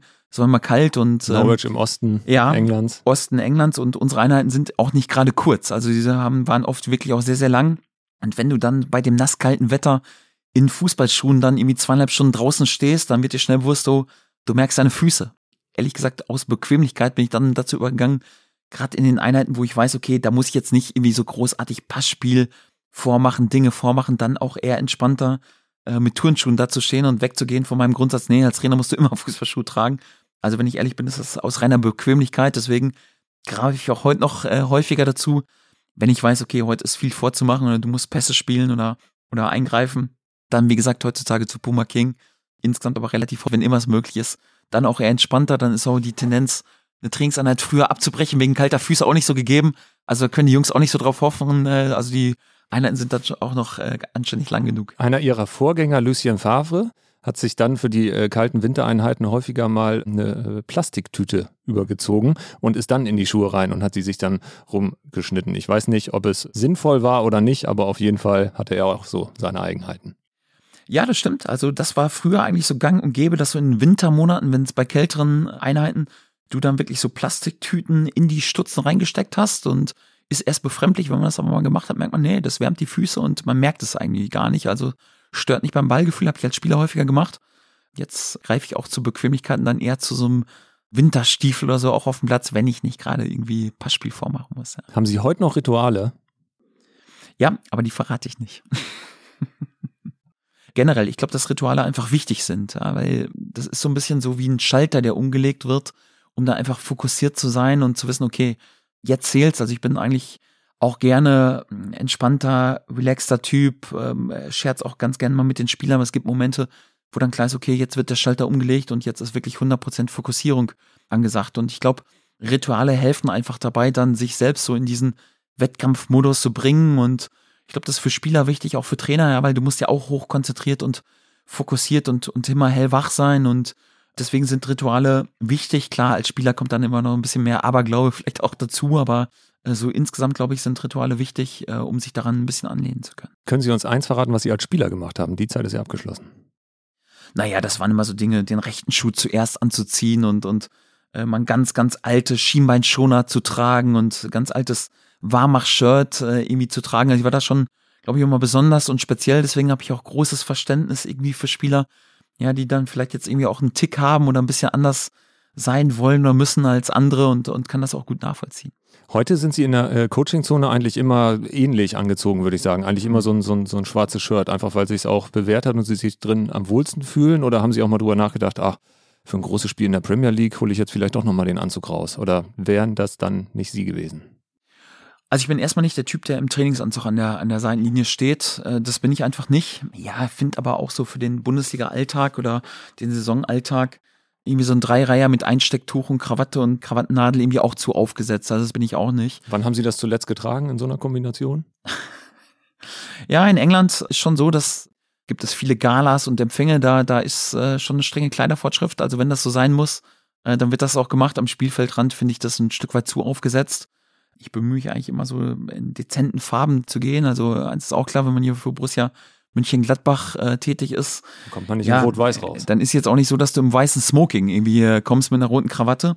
Da bleiben dann nicht so schrecklich viel Farben übrig und ja, grün finde ich jetzt irgendwie auch vielleicht nicht so ganz, ganz angebracht. Also ich versuche dann eher äh, einfach auch dann mich nicht zu sehr in den Vordergrund zu stellen. Deswegen wird man mich nicht in pastellfarbene, pinkfarbenen Farben irgendwie so am Spielfeldrand sehen. Ich möchte auch nicht, äh, dass, dass dauernd die Kleidung dann irgendwie ein Thema ist. Deswegen eher so äh, gedeckt, relativ unauffällig schwarz, passt dann auch zu Borussia Mönchengladbach. Ich finde am Spielfeldrand dann besser schwarz als irgendwie so im grünen Anzug. Das steht fest und ja, ich möchte eher so durch innerliche äh, Qualität auffallen als darüber, das, was dann äh, über meine Klamottenwahl dann irgendwie diskutiert wird. Deswegen versuche ich eigentlich eher mal dezent an das Statement in gedeckten Farben zu kommen. Ist kein Laufsteg, die Coachingzone. Das sehe ich so, genau. Sie haben das eben gesagt, Sie sind 2009 als Trainer angefangen. 2009, da hat Pep Guardiola gerade mit dem FC Barcelona die Champions League gewonnen und sie haben ihr erstes Spiel mit Lippstadt in der Westfalenliga in der sechsten Liga gemacht. Wenn Ihnen damals jemand gesagt hätte, dass sie keine zehn Jahre später mit Norwich City in der Premier League Manchester City 3-2 schlagen mit Pep Guardiola, was hätten Sie dem geantwortet? Muss ich wirklich noch zehn Jahre warten? Nein, darüber, darüber hat man ehrlich gesagt auch nicht sich keine Gedanken gemacht. Ich war niemand, der und bin auch niemand, der einen Karriereplan hat. Ich bin niemand, äh, der sich persönlich Ziele setzt, sondern ich gehe einfach Projekte an, auf die ich Lust habe. Und ja klar, wenn du in diesem Job arbeitest und auch erfolgreich arbeiten willst, dann gehört, glaube ich, auch ein gesundes Selbstvertrauen und eine gesunde Selbsteinschätzung auch dazu. Also ich glaube, ja, wenn du auf diesem äh, Niveau abliefern willst, musst du auch schon von dem, was du tust, überzeugt sein. Und bei aller Bescheidenheit, das bin ich schon auch, dass ich davon überzeugt bin, dass ich mit meinem Trainerteam einfach auch inhaltlich gute Arbeit abliefer. Also von daher hätte ich das niemals ausgeschlossen oder als, als unerreichbar irgendwie empfunden. Aber natürlich war das damals auch ganz weit weg und ehrlich gesagt auch kein Ziel, auf das ich irgendwie bewusst hingearbeitet hätte. Und wenn ich ehrlich bin, das glaube ich hat so in meiner Trainer-Vita einfach auch dazu beigetragen, dass es dann wirklich äh, passiert ist und dass ich auf dem höchsten Niveau dann äh, gearbeitet habe und, und arbeiten darf und ja, dann auch mal Man City mit Pep Guardiola im Pflichtspiel wirklich besiegen kann, weil wenn du so aus dem Gefühl der Stärke, dass du nicht persönliche Dinge irgendwie erreichen musst, um, um dein Glück zu finden, agierst, dann verletzt das, glaube ich, eine Ruhe, eine Gelassenheit, um einfach für dein Team und deine Mannschaft da zu sein und einfach auch erfolgreich zu sein. Und ich glaube, das ist definitiv der bessere Weg, als wenn man irgendwie so verkrampft versucht, irgendwelche persönlichen Dinge nachzueifern und äh, die dann zu erreichen. Pep Guardiola hat gesagt, dass wenn er Zeit hat und Fußball genießen möchte, dann schaut er sich die Spiele von Norwich City mit Ihnen als Trainer an. Wenn man das dann hört, wird man dann gleich zwei, drei, vier Zentimeter größer oder wie haben Sie das empfunden? Nein, weil ich es einfach wusste, dass es so ist. Also ich habe das ja vorhin gesagt, ich mag es gar nicht über mein Verhältnis zu den besten Trainern der Welt irgendwie zu sprechen, weder zu Pep oder zu Thomas oder zu Jürgen. Ich habe das immer befremdlich gefunden, wenn, wenn andere Trainer darüber philosophiert haben, dass sie da mit Pep irgendwie SMS-Kontakt haben, weil für mich war das immer so Fishing für Compliments. Ja, nur weil ich mit Pep Guardiola schreibe, ist das doch keine Garantie, dass ich ein guter Trainer bin. Deswegen habe ich das nie öffentlich gemacht und nie darüber gesprochen. Ja, Pep hat's dann selbst irgendwie mal öffentlich gemacht und seine Wertschätzung zum Ausdruck gebracht und ähm, ja, deswegen ist mir dann vielleicht auch ja, erlaubt, das dann auch zu kommentieren. Ich hätte das selbst proaktiv nie gemacht, aber ja, natürlich ist so, dass, dass wenn einer der besten Trainer der Welt und, und Pep ist natürlich dann auch außergewöhnlich in seiner Art und Weise, wenn der natürlich dann lobende Worte für die Art und Weise findet, die man selbst dann irgendwie praktiziert.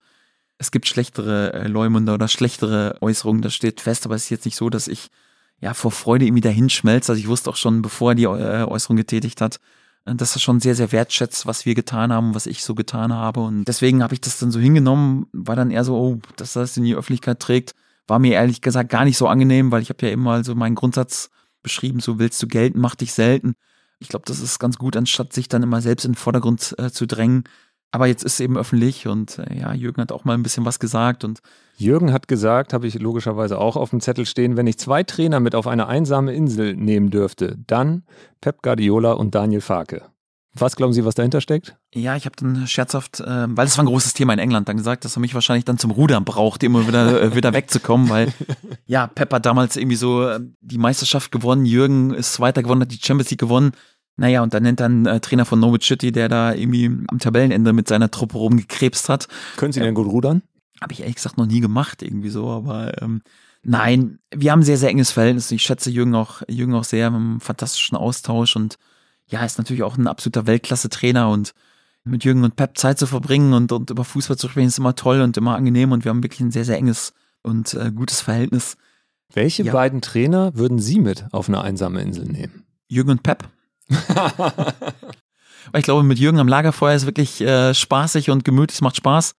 Ja, und Pep kann noch ein bisschen zulegen, auch körperlich, irgendwie so. Ich glaube, wenn ein bisschen rudern, wird ihm, wird ihm auch gut tun und äh, ja, auch ganz unterschiedliche Charaktere, unterschiedliche äh, Typen irgendwie so.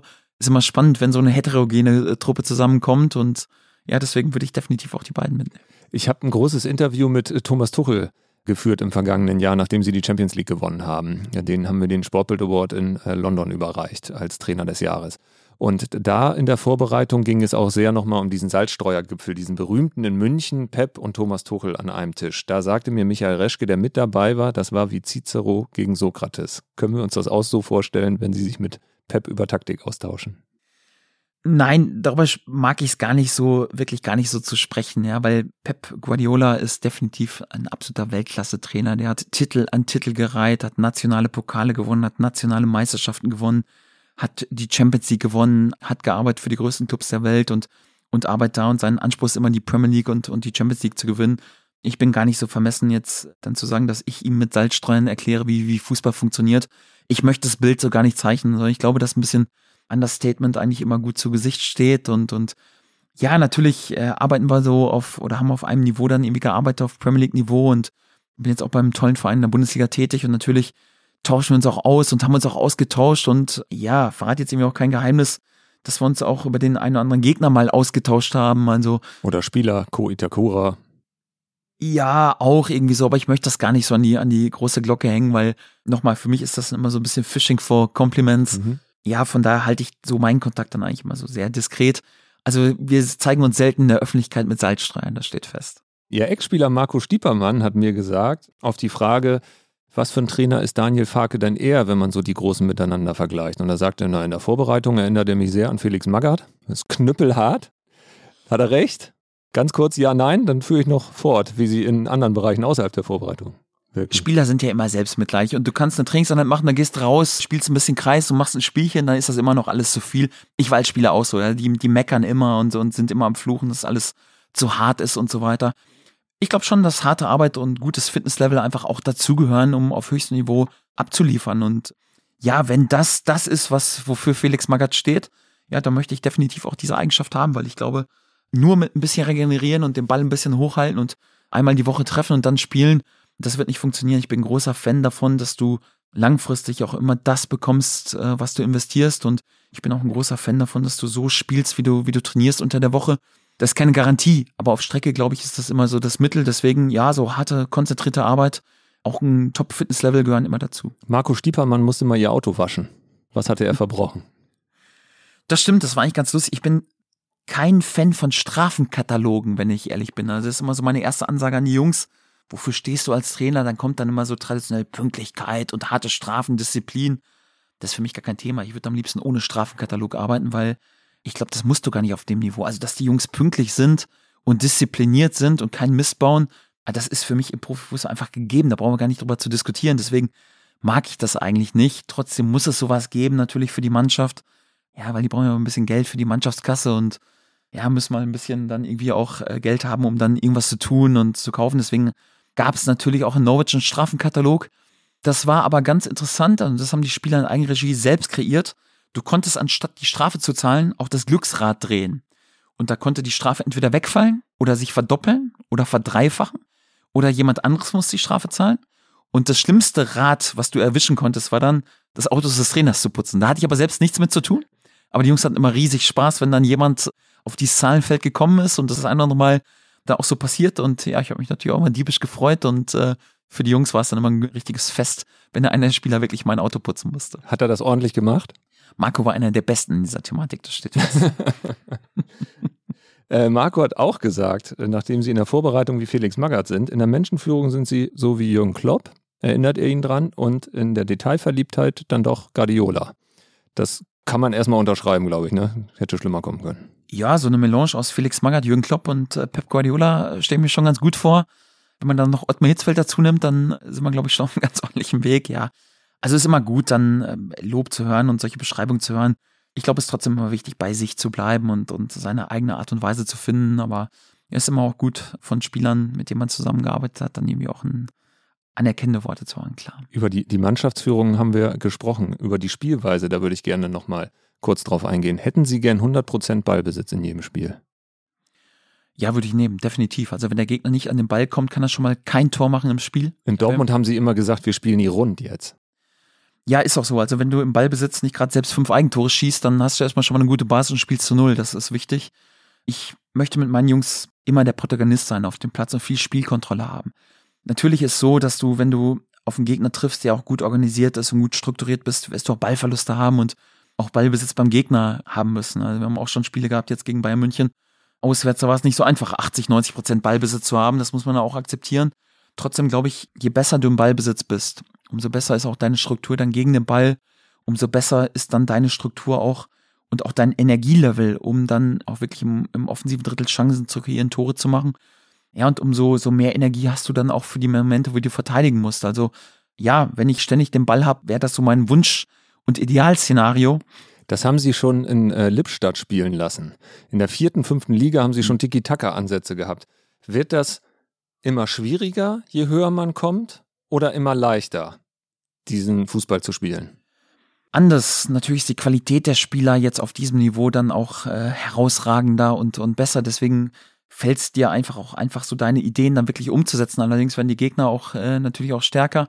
Das macht es dann ein Stück weit natürlich auch anspruchsvoller und schwieriger. Ich glaube trotzdem, dass so gut im Ballbesitz zu sein, dass das einfach so die, die Top-Mannschaften dann wirklich von den guten Mannschaften auch noch unterscheidet. Und wenn man so analysiert, welche Teams in den letzten Jahren Titel gewonnen haben, Champions League, nationale Meisterschaften, nationale Pokale, Weltmeisterschaften, Europameisterschaften, sind das eigentlich immer auch Teams, die auch gerade im Ballbesitz äh, sehr, sehr gut sind. Und ja, wenn ich ehrlich bin, deswegen sind wir auch alle Fußballer geworden. Ist ja nicht so, dass du damals als junger Kerl irgendwie Fußballer geworden bist, weil du so Bock hast, irgendwie dauernd den Ball hinterher zu jagen und immer nur kompakt strukturiert zu sein. Also das gehört dazu und das ist wichtig. Also unser, unser aktueller Erfolg fußt auch auf einer sehr, sehr guten Defensive und einer, einer guten Basis und einer guten Strukturiertheit gegen den Ball. Aber für mich ist so das, was sehr gute Mannschaften von guten Mannschaften unterscheidet, einfach auch die Fähigkeit, gut strukturierte, kompakte Mannschaften zu öffnen, Chancen eben auch gegen diese Mannschaften herauszuspielen. Und das wird immer mein Mantra sein, weil auf Streck und auf Sicht ist natürlich immer ein gutes Pressing auch notwendig und Jagen vom, vom Gegner und vom Ball notwendig, aber das verbraucht sich. Also kein Fußballer, es kann mir keiner erzählen, dass er Fußballer geworden ist, nur um den Ball zu jagen und ständig den Ball hinterher zu rennen. Wir wollen ja den Ball haben und ich glaube, das sollte schon auch immer im Mittelpunkt des Spiels sein. Pep hat gesagt, er guckt gerne Spiele von Norwich. Wem gucken Sie heute gerne zu? Was ist so eine Mannschaft, wo Sie sagen, oh, das macht richtig Bock, dem beim Fußball zuzugucken? Ja, natürlich ist, ist Pep auch so mit seiner Art und Weise immer auch inspirierend. Ich, ich mag es natürlich auch gerne, Ballbesitzmannschaften zuzuschauen, aber es gibt auch immer wieder Elemente von anderen Teams, ganz gleich auf welchem Niveau, ob das jetzt auch Weltklasse-Niveau ist, Teams, die, die von Jürgen, von Thomas, von Pep äh, trainiert werden, oder ob das auch in unteren Ligen ist. Und, und wenn du manchmal ein U23-Spiel siehst und siehst dort Spielzüge und Dinge, wo du sagst, ah, das ist spannend, das ist interessant. Als Trainer geht's ja auch immer irgendwie so drum, nicht zu kopieren, sondern du willst ja immer vor der Welle sein. Du willst immer versuchen, einfach Dinge zu tun, die jetzt vielleicht noch keiner dann äh, so in der Art und Weise tut, weil der Moment, wenn dann alle anderen nachziehen und schon wissen, was du machst und versuchen dich zu kopieren, da musst du dich wieder neu erfinden, um ständig vor der Welle zu sein, weil dann ist dein Wettbewerbsvorsprung schon weg und deswegen ist, glaube ich, auch immer wichtig, solche Inspiration dann nicht nur auf höchstem Level zu holen, sondern auch in, in anderen Dingen und ja, da versuche ich auch sehr, sehr kreativ und flexibel weiter auch zu bleiben. Gewinnen Sie lieber 1-0 oder 4-3? Am liebsten 4 zu 0, wenn ich, äh, wenn ich ehrlich bin. unser Ziel wird immer sein, offensiv zu spielen, attraktiv zu spielen, aber wenn wir drei Gegentore bekommen, bin ich nie zufrieden, weil das irgendwie immer ein Zeichen auch ist, dass du, dass du Dinge falsch gemacht hast. Also ich mag's, Spiele zu kontrollieren und das tust du vor allen Dingen dann auch, wenn du, wenn du eine gute Balance hast und äh, viele Gegentore zu schlucken. Ich hasse nichts mehr als äh, Gegentore und deswegen ist das immer auch eine Basis, auch wenn unser Spiel mit viel Ballbesitz geprägt sein soll, wenn unser Spiel oder ja, meiner Herangehensweise oft irgendwie so als sehr, sehr ballsicher, als sehr, sehr offensiv orientiert und äh, in England immer so attacking äh, gesagt tituliert wird. Trotzdem muss die Defensive auch immer die Basis sein und, und ich liebe es einfach auch, Spiele zu Null zu spielen. Ich habe noch zwei Fragen zum Ende von Folge 1. Die erste ist, was war Ihr schönster Tag als Trainer? Ach, das ist schwer zu sagen. Also ich würde das gar nicht so an so Erfolgen festzumachen. Klar war dann natürlich ein Sieg gegen Man City, äh, ein verdienter Sieg irgendwie im Heimspiel, nachdem die Jungs, glaube ich, über 20 Spiele ungeschlagen waren und, und als amtierender Meister Champions League Sieger zu uns kam und wir dann äh, irgendwie mit der Truppe, die ja auf Premier League Level, muss man ehrlich sein, nicht wettbewerbsfähig war, so eine Leistung zu bringen und Man City zu schlagen, klar ist dann ein besonderes Highlight und man ist besonders im Spotlight, aber ich würde das gar nicht so an, an großen Erfolgen festmachen, sondern sind eher so die kleinen Dinge, die prägen. Auch manchmal einfach für einen, dass man sich unfassbar für einen einzelnen Spieler freut, weil er einfach ein gewissen Grad an, an Qualität erreicht hat, weil er was Besonderes geschafft hat. Das sind eigentlich so die, die Momente, die dann noch erfüllender sein kann. Und insgesamt persönlich natürlich, wenn dann so der Teamerfolg in einem Höhepunkt äh, kulminiert, wie zum Beispiel nach einem realisierten Aufstieg oder einer realisierten Meisterschaft, das ist dann schon so ein Moment der inneren Genugtuung und das sind so für einen Trainer für mich äh, eigentlich so mit die schönsten Erfolge. Und die letzte Frage, was war der schlimmste Tag als Trainer oder der härteste Moment? ich würde doch das gar nicht so an Niederlagen und sportlichen Tiefpunkten festmachen, sondern ist immer schwierig, wenn du die Gruppe und äh, die Spieler, für die du stehst, dann einfach auch ein Stück weit enttäuschen musst. Und das kann manchmal auch äh, einfach sein, eine, eine Kaderentscheidung, wo ein Spieler, wo du denkst, der hat es unfassbar verdient, im Kader zu stehen oder unfassbar verdient, in der Startelf zu stehen und dann ihm ja von, von Auge zu Auge sagen zu müssen, nee, du bist heute nicht dabei und äh, du spielst heute nicht und so quasi seinen Jugendtraum dann irgendwie äh, zu zerstören und das vielleicht auch in wichtigen Spielen, in besonderen Spielen, wo jeder dabei sein will. Das sind so, finde ich, so die, die schwierigsten Momente als Trainer, wo du wirklich deine Spieler einfach enttäuschen musst, weil es einfach deine Aufgabe ist. Man lernt da natürlich auch mit damit umzugehen, aber das sind für mich immer noch so die herausforderndsten Momente, viel, viel schwieriger dann oft als irgendwie vielleicht auch ein schwieriges Spiel oder eine Niederlage dann irgendwie äh, erklären zu können oder zu müssen, so diese Momente, wenn du, wenn du Menschen enttäuscht, das macht so wirklich manchmal halt den Job. Ist da manchmal Härte wichtig, wenn Sie wissen, ein Spieler hat keine Perspektive bei Ihnen, ihn einfach schon im Sommer zu holen und zu sagen, pass auf, wenn es normal läuft, wirst du hier eigentlich keine Rolle spielen und eigentlich wäre es besser, wenn du den Verein verlässt, damit du für dich eine bessere Situation findest. Machen Sie sowas? Ist dann einfach das total harte ins Gesicht besser, als zu sagen, spiel eine geile Vorbereitung, mhm. kämpf dich ordentlich rein und dann zieht man ihn immer nur weiter in seinen Gedanken oder in seiner Hoffnung, ohne dass er vorankommt. Härte ist, glaube ich, der falsche Ausdruck. Also ich glaube, du musst schon als Trainer auch empathisch sein und auch die Art und Weise, wie du vermittelst, ist wichtig und, und auch jedem Spieler immer eine Chance zu geben, das ist auch einfach wichtig. Eine klare Offenheit. Ich glaube, Ehrlichkeit äh, ist eher so das, was es besser umschreibt. Mhm. Und das ist so das, was ich einfach auch versuche mit meinen Spielern zu sein. Also brutal ehrlich. Auch so gerade in der Umkleidekabine vielleicht dann nochmal mehr so diese, diese innere Wahrheit ja, als vielleicht immer das, worüber man in der Öffentlichkeit dann, dann auch so spricht. Also gerade im Zwiegespräch unter vier Augen in der Kabine auch wirklich brutal ehrlich zu sein. Das muss dann nicht immer knallhart sein und unmenschlich sein, sondern das kann man auch empathisch tun, aber das mit einer großen Ehrlichkeit und, und Offenheit einfach zu geben, das ist immer ein Anspruch, den ich an mich habe und den ich auch versuche, jeden Tag zu leben. Ich bedanke mich recht herzlich für die Folge 1. Ich freue mich wahnsinnig auf Folge 2. Und auch in Folge 2 haben wir ein paar Fragen an Sie eingesammelt. Und in die erste, die Sie jetzt noch nicht beantworten müssen, hören wir schon mal rein. Werbung.